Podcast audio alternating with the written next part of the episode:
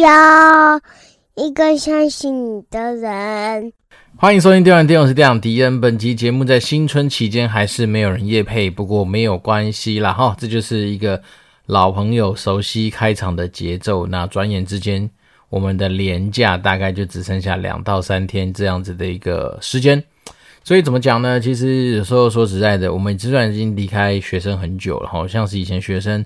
不管是放寒假、放暑假，其实快要接近开学的时候，总是会有这种啊，呀好像要准备要开学的这种，怎么讲？嗯。你也不能说是不舍了，但是你就多少会觉得说，哎呀，好像现在时间真的不多。那最近刚好今天是礼拜五晚上，那我们今天来录音的话，当然就会觉得说，哎呀，其实好像又恢复到周休二日的这种两天的放假的节奏。那也代表说，我们其实离开工日不远了。那整个过年期间呢，大家不知道有没有像是我们一样过得很充实啊？好像说实在的，以前一直以为说，甚至在我们也许前两集还没有开始过年的时候，都会觉得说，可能也许我们过年的期间应该就是在家里玩小孩，一直不停的玩小孩，这样就可以过完我们的过年。但是实际上好像也不是这么单纯，因为像我自己的话。嗯，当然初二固定就是呃，我们会回娘家嘛。那所以回娘家对我们来讲，现在就是回到我们汐止的租屋处。那因为毕竟我的岳父岳母他们会提早上来，在我们家 stand by，所以我们过年的时候所谓的回娘家，不会像以往必须要往中南部去跑，现在就是往北部反方向的进行。所以当我们走向反方向的路的时候，自然就比较不容易塞车。但是，呃，也不知道是因为时间多还是干嘛，人总是会有很奇妙的灵感。像今年在初四的那一天，因为大家说，诶，初四迎财神嘛，对不对？所以想说，是不是应该找点乐子来做做？所以那时候我老婆也帮我突发奇想，就说，那我们来去以前去过那个迎富送穷庙，在大溪那个地方，那不得不大推啦，就是说这个地方真的是非常值得大家去。走一走，因为它里面的花样其实真的很多。好，那是题外话。但是那时候我们就真的是有这样的灵感，结果呢，我们就呃浩浩荡荡的一行人，就是呃我们家大概几个，四个加一个五个嘛。那我们就出发去大溪那个地方。那去的路上呢，其实就已经有些地方就稍微先小塞一下。好了，那时候从那个什么呃大溪交流道吧下去之后，就发现说，哎，奇怪，路线不太妙。那我们想说，那我们干脆先来去石门水库走一走。好，虽然说古来才刚靠北过石门水库，说那个地方根本不是景点。好，但是对于从来可能没有去过石门水库的呃家人来说的话，那当然那个地方真的相对来说比较新鲜，还可以帮大家稍微去上一个简单的科普嘛。因为毕竟大桃园区的用水就来自于石门水库。好，所以那时候我们就试试着照那个导航，就是走一个比较没有人会走的方向。然后从石门水库地方绕进去，那绕完之后呢，就往我们的目的地，就是那个迎富送穷庙去。那那时候骑到了那边大概呃已经五点多五六点了，不夸张哦，光是在等停车，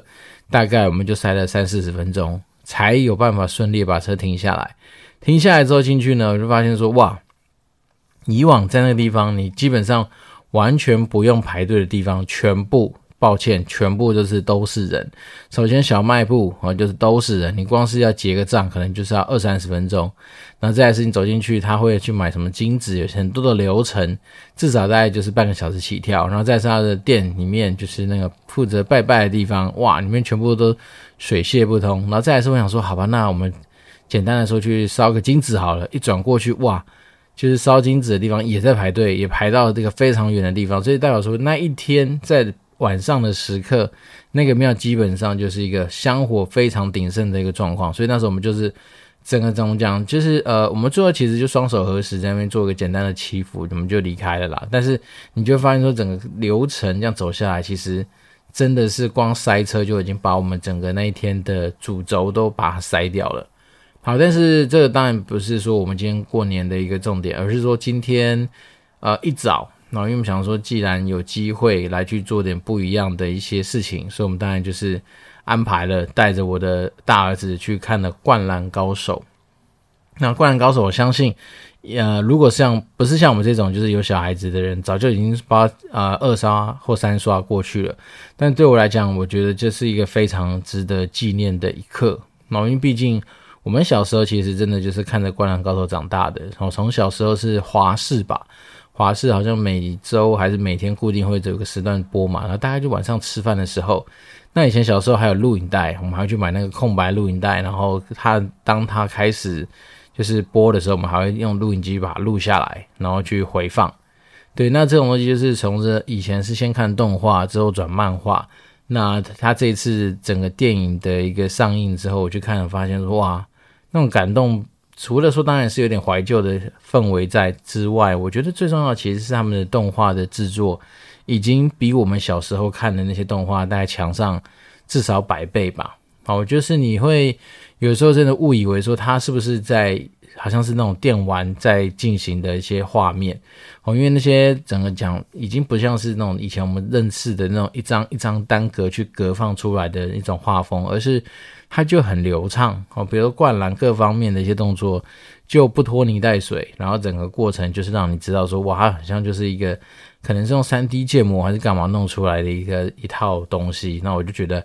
哇，整个动画的一个精细程度已经让我觉得很舒服。那如果说真的没有特别跟我讲说我是在看《灌篮高手》，搞不好我还以为在看什么样子的那个什么呃电玩的宣传影片，或者说电玩的某些画面，因为我知道好像有些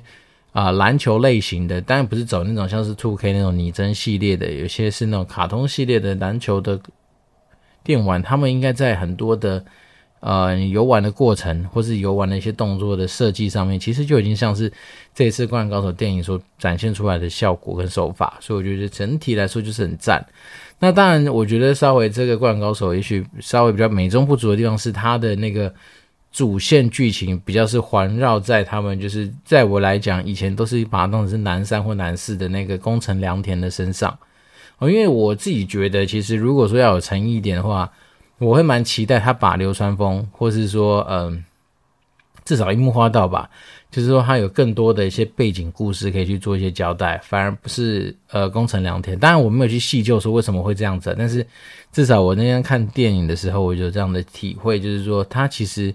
流川枫一直来对我来讲是一个很崇拜的角色，但是也是一个让我觉得充满神秘色彩跟。相对资讯少的一个角色，好，所以那时候当然我我想说，如果说未来假设还有续集，然后可以讲讲流川枫的故事，然后去把像那时候在漫画里面，他们就轻松交代嘛，说，诶，湘北队在打完三王工业之后，他们其实就呃以大幅度的分数惨败给爱知学院，所以那时候我就很好奇，说那到底他们那时候打爱知学院是发生什么样的故事？也许这个东西可以补一补，但。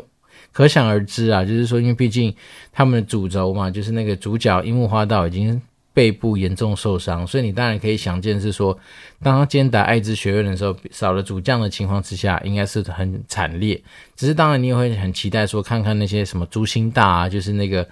爱知学院的王牌，他到底是怎么样去屌虐那个湘北队？所以就是，他还是有很多让我觉得可以去好好发挥的地方跟空间。那当然说，透过这个电影更加了解宫城良田跟三井寿的一些恩爱情仇各方面的事情的话，当然也是一个我觉得还算是很值得去呃补足的一些内容。但真正让我觉得很赞、很 enjoy 在里面，其实真的就是他的那个动画的设计。那不妨就是大家可以利用接下来，不管是剩下的两天，或是说，如果你可能像我老婆嘛，他们公司什么多放一天，好像我们礼拜一就要去面对就是一个呃怎么讲残酷的呃开工日，但我老婆就多延延长一天。那其实她像她来说的话，就有机会可以再去看个什么，哎，像是我们说的《灌篮高手》啦，或者是《阿凡达》什么谁知道之类的东西。好，所以我觉得整个呃过年这几天下来。每天都很充实啊，因为每天都好像有一些地方可以让我去。那有些地方像是呃，我们就算初三好了，哦不，初五哦，然后初四迎财神嘛，就塞在路上迎财神。那初五那天我们就去逛了那个莺歌老街。那不得不说，莺歌老街逛起来就是舒服啊。甚至我在那个就是我们以前常去的一间陶，就是什么陶艺品店吧，它叫一间陶吧，然后它里面卖的都是一些。呃，我觉得还蛮逗趣的一些陶艺，就是说，比如说他的什么兔年总是会弄一些兔子啊，像我以前买过老鼠啊，然后我老婆买过呃山羊，那他们那些动物都做得很有特色。那有特色之余，就是那种充满着欢笑感。好，所以大家如果真的有去英格老街逛逛的话，不乏就是它好像是比较靠近铁道那边的一间店，叫一间桃，然后里面的东西你一看就知道，它的那个可能是他们配合的某个作家，他的风格大概都是那样子，就是相对来说比较可爱的啦，然后比较有一些就是嗯、应该算是特色吧。那我个人是觉得，我跟我老婆都蛮喜欢去收集这种相对来说比较有趣的一些玩意儿，所以那时候我们就逛了之后觉得很舒服。然后再来是呃英歌老街里面的某一间。呃，摊子的猪血糕，它应该是在那个光点的那个，它算是光英格老街有一个什么光点卖场，反正还是什么光点博物馆，反正一个光点叉叉啦。那在光点的门口就有一排的小吃摊嘛，有什么大溪豆干啊、葱油饼啊、什么什么什么臭豆腐薯条啦等等等巴拉巴拉，然后就有一家是在卖猪血糕的，然后猪血糕一支三十块钱，那我觉得那家真的是我个人是蛮大推的啦。哦，因为啊、我们之前说过嘛，我们如果可以的话，我们会尽量去吃遍台湾所有大街小巷，或者是各个夜市有卖的猪血糕。那这一家的猪血糕，我个人觉得吃的不会失望。首先吃了之后，你会发现它就是里面是有看得到糯米的这样子的一个猪血糕的一种基底。那再是它花生粉的比例、啊，加上它的香菜、它的酱料各方面，我觉得都算是蛮到位的。那再是猪血糕的分量也是大只的。因为像平平都是三十块钱，然后那天晚上我们还顺便去逛了那个树林的花园夜市。那花园夜市里面猪血糕就很明显的就比英格老街那个大概小了大概三分之一哦，或者是说也许我们少到一半我不知道，但是我就知道说，其实很多时候你光是猪血糕这东西它就很有学问，有的地方卖的就是大只又好吃，有的地方就是卖的小只又难吃。好，所以大概就是这样子的几个行程跟大家稍微啊、分享一下。如果大家接下来几天，还想要出去走一走的话，然后当然一方面是这几天其实真的是超级冷啊，尤其是像今天晚上录音之前，我们跑去的那个什么新北花灯吗？反正新北的一个在在什么大都会公园那边有个什么花灯节还是什么鬼东西，反正里面就是冷。好，现场大概温度是体感可能是不到十度，因为现场温度大概十一度。然后小孩子们跑嘛，那我们其实包的都比谁都还要厚。像是小孩子，我们基本上已经拿出类似太空装的东西，把它给包得紧紧的。可是他手臂一摸，或者他手指摸摸起来，就还是冰冰凉凉的。那时候你就知道说，现场其实因为有风，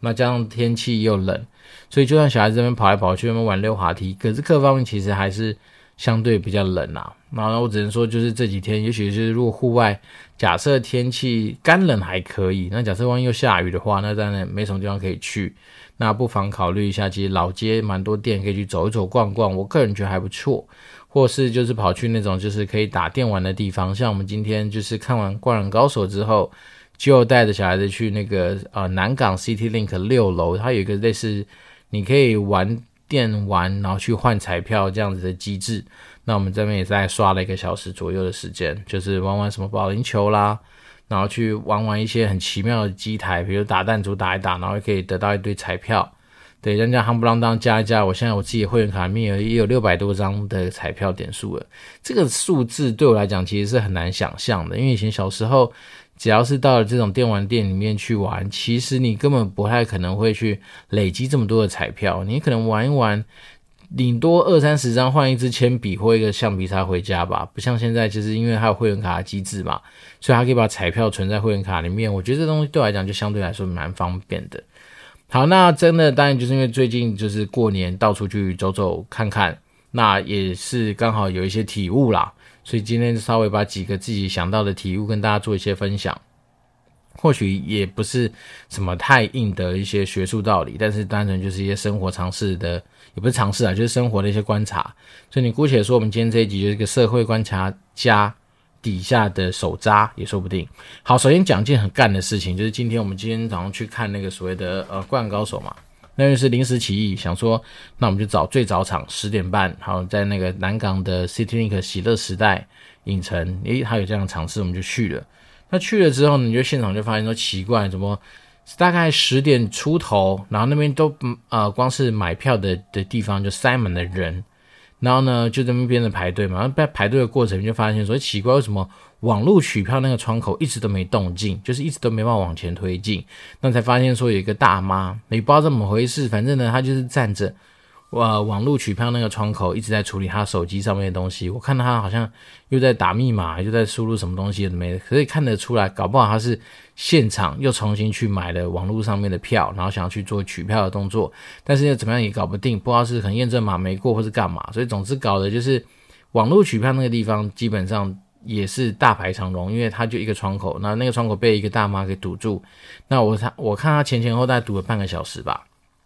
那这件事情就是其实是其次，那但是另外一个窗口，他就是变成是说啊，他现场除了要能够指引现场买票的民众之外呢，他其实还是要三不五时去消化一些就是网络取票的人。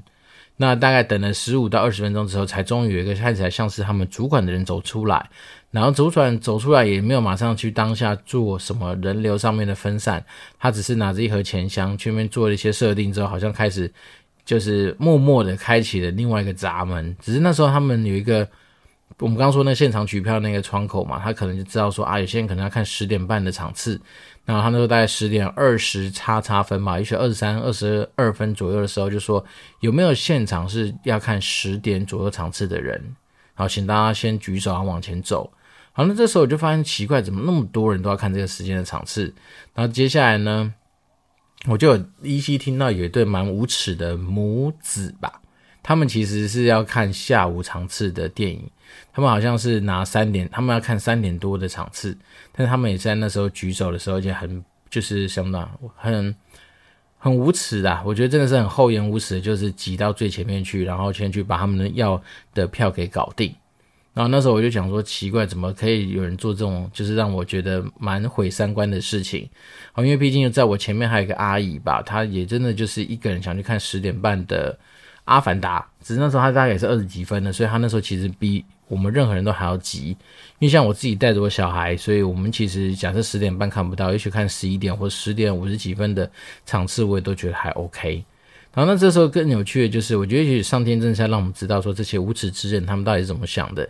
那么那时候就结束之后买到票了嘛，就很高兴的想说带小孩子上能不能先去晃一晃，因为毕竟我们已经买到不是本来场次的一个电影。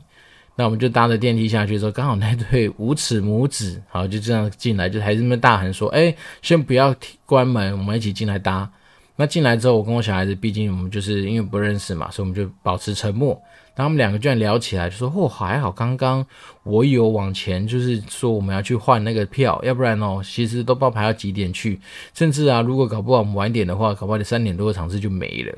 所以我就觉得说，你们本来就是要看下午尝试，就算你往后多等个几个人又怎么样？因为你们本来就是比较晚排队的人。”但他们就利用这样子的一个小聪明嘛，或者是说一个无耻的行为，所以就他们让自己可以在呃怎么讲剥夺别人权利的情况之下，达成他们自己私欲上面的满足。那那时候我就有这个体会，就是说，其实有时候说真的，你父母啊，如果假设我们像我们以前讲过的，你如果父母一直来都是一个相对不及格的角色，其实你不要期待说你未来小孩子会多。正派，因为你本身就是用你自己的很多的一些观念，或是你自己的很多的一些不正常的手法来去影响你小孩子未来的发展。所以那时候我心里面就觉得说，哎，算了，反正呢，像这种东西，你就是你也没有很好去给他什么态度矫正，或是干嘛，只是你就会觉得说，像这种社会的人渣跟败类，其实处处都有。那这种东西还会传承，好，因为那时候那小孩子，我看他讲的一副也是那种，好像就是一个怎么讲，嗯。不觉得这件事情有错，然后还把这件事情当成是一个理所当然，甚至觉得说还好我有这样做，还好我有去占别人的便宜，还好我有先去插队，还好我有去呃知道说这时候要举手往前冲。但是大家都知道说这种东西其实就是一个非常不应该的事事情嘛。那我可想而知，就这些事情，如果说已经根深蒂固影响到他的价值观，未来也许在工作上面哦，可能很多的小聪明或者占别人便宜的事情。应该多少都有可能会发生，所以我个人是怎么讲，就是有这样的体悟之后，我觉得像我今天就有稍微跟我老婆交流了一下，我们就知道说，为什么以前常常那样说什么富不过三代啊？嗯，我觉得多少还是有它的一些道理存在。为什么呢？因为讲真的，通常来说，我们假设立志要当富零代，我就是看我们有没有什么一些东西可以留给我们小孩子，让他们稍微可能在一些呃。起跑点，或者说在一些不管是呃技能啊观念上面，可能会稍微有一些比较好的一些开始。但除此之外，我们都觉得说，我们都已经这样做了，我们都不敢保证说小孩子会过得一定怎么样。那大家所谓的富不过三代，可能就是因为你看了，像你今天如果某一代出现了一个瑕疵相对不及格的状况之下，它有可能是因为嗯。因为毕竟本来高资产嘛，高资产你说要瞬间归零，其实也不是不可能。包括说你可能乱投资，或或可能有可能去做过度的杠杆上面的操作。例如说你去投资的东西，然后再凹下去，或者有些时候大家不是听过很多那种嗯案例，就类似于说什么，没有某富二代去投资什么样子的一些事业，或者开了什么样的公司，然后都是搞到最后就是连带影响到他们本来的产业或者怎么样。这种新闻其实太多了啦，所以变成是说，我自己一个小小的体会就是说，其实有时候真的不是因为我们当父母好像就是呃多高尚，但是你就会知道说，其实你当父母就是有时候要不得不把自己的很多东西给拉起来，不管是你自己的观念要持续的去修正，或者说你可能有些东西，不管是知识面要去补充，或者说你自己的行为道德面，可能都还是要稍微去比较正向的去做一个身教上面的一个努力。所以怎么讲？当父母的时候真的难，就难在这种地方。就是说，你可能没有当过之前，你没经验；当了之后，你会发现说你很多东西不足。那你虽然说对啊，没错，我们经常跟大家呼吁说，怎么样都要做自己啊。可是有时候说实在的，如果我们讲真的做太做自己，有时候你也是不可能在小孩子面前一直干你哪干你就去嘛，对不对？就是你也不可能啊、这边脏话来脏话去。所以怎么讲？虽然说我知道，其实现在脏话已经没什么了。但是说真的，我们还是有一些长辈啊，还是有一些就是比较懂传统礼俗的一些人，他们就会觉得说，其实小孩子就是应该有一个稍微那个样子。那当然，我已经尽量说，尽量不要说，好像把它定型成什么样的东西一定是比较好。可是你就会发现说，其实你不断的去提升自己，其实某方来说也是为了要能够让自己能够有更多面向的东西可以去提供给自己的小孩子，大概会是这样子吧。所以刚好就是利用今天早上一个算是社会案例啊，就会来觉得说，对啊，其实有时候说真的，我们自己要把自己一直不断往前去推进，其实有是它的必要性啊。那再是说，我真的觉得人有时候这种小便宜啊，或者这些小聪明，可以不用去做是比较好啦。因为说真的，你这些东西是啊，你有可能得到了你应该得到的一个成果，但是其实我方来说，就我们这种在旁边看，就觉得嗯，怎么讲？你也只是牺牲你别人的权益一下。假设如果今天那个前面的大妈，她真的来不及看到她的阿凡达，你看你就就模仿说你就是扼杀别人正常的一个算是享受娱乐的时光嘛。所以我觉得这种东西都是不太好。你如果说今天是牺牲你自己，就换取大家的一些什么温暖，或者换取大家的一些那种呃开心的氛围，那我就无话可说。但是如果说你假设你今天是要牺牲别人的东西来换取自己的那种呃怎么讲目的？或者因此呢，达到自己的目标的话，我觉得这种东西都有点不太必要，而且都蛮多余的。因为毕竟我觉得有时候说真的，人怎么讲，行在呃人在江湖走，其实有些江湖道义，我觉得还是要有啦。那所以这边说，今天第一个案例是来自于这个地方的体悟。那第二个案例的体悟就是，我就跟大家一开始也就讲过嘛，就是当我们今天呃有意识的去避开别人一般人认知的返乡的路的时候，我觉得有时候其实反其道而行，好像真的是。好像真的能够在自己的生活之中得到蛮多，哦，怎么讲，蛮有价值的一些回馈跟收获。首先，我的想法是这样子啊，就是像是，嗯，如果我们其实有时候你大家都发现，这种逢年过节特别喜欢去那些名店买那些东西回来祭祖拜拜啊，或者说自己家人吃。但如果说我们今天换个角度想，其实我们现在生活已经都蛮过，蛮怎么讲，蛮过得去，或者蛮富裕的话。那其实你是不是应该利用平常比较没人去买的时候，去把这些东西给就是好好的享受一下？那反而逢年过节的时候，你就回归平淡。对，例如说逢年过节的时候，你可能就不见得要特别去买那些有名的名店的东西，反而是说你知道你今天照理今天主要是啊，比如说我们家里要祭祖，那你就把该准备的菜色给准备起来，然后相对吃的东西上面，也许不见得要到。非常的有名的店的东西，反而是先追求在那个时间点追求是相对来说比较好准备的，呃一些过程。但是如果说假设平常想好好犒赏自己，比如说啊有名的名店的烤鸡、烤鸭和三生四果什么东西的，你平常就把它好好给吃完。但那你这样子刚好反其道而行的话。无形之中，其实很多时候就会帮你省下很多的时间，包括说你今天在备料上面的一些花费的时间啊，或者是说有时候说真的，像我们刚刚讲的嘛，如果当你今天是有办法，然后平常就大家都聚在一起，那利用过年的时候，可能稍微是说，那我们来换个地方来去做一些这样所谓的呃返家啦，或怎么样子的一些安排的话，那么我发现说，事实上你就可以帮助自己省掉很多的时间，甚至是可以在整个生活的品质或体验上面会加更加的有它的效果在。所以我自己的想想法是这样的，我觉得有时候说真的，有些东西就是只是在观念上面的转变，然后因为有些东西不见得一定是要怎么样才叫做。啊、符合传统，或者是说什么，呃，这样才是对的。其实很多时候，真的你很难去定义所谓的对或错。所以我反而是觉得说，如果真的可以的话，我们应该是要在有些东西的怎么讲理性思考上面去做一些努力吧。好，比如像我那时候就有一个想法是说，那是不是以后我就不要叫我老妈每次那种过年啊，或者需要拜拜的时候，就去找某间名店，然后每次光是等他们烤那只鸡要等好几个小时。对，那如果说你今天喜欢吃，那我们平常就来准备来吃。那反而是这样过年的时候啊，你可能就是就是讲真的就是简单的，或者说去找一些相对来说能够呃有它的那些型，但是它可能就是替代，就是说你也不要那么重乎。口味吧，然后也许说真的在逢年过节的时候，你在乎的也许真的是好。假设祭祖需求，那就把剧组需求给满足，而不是说我又要祭祖需求得满足，然后这个又是我们平常习惯吃、喜欢吃的好味道。对，那这时候就是相对权衡之下，你往方来说，可能很多时候你就会换得很多的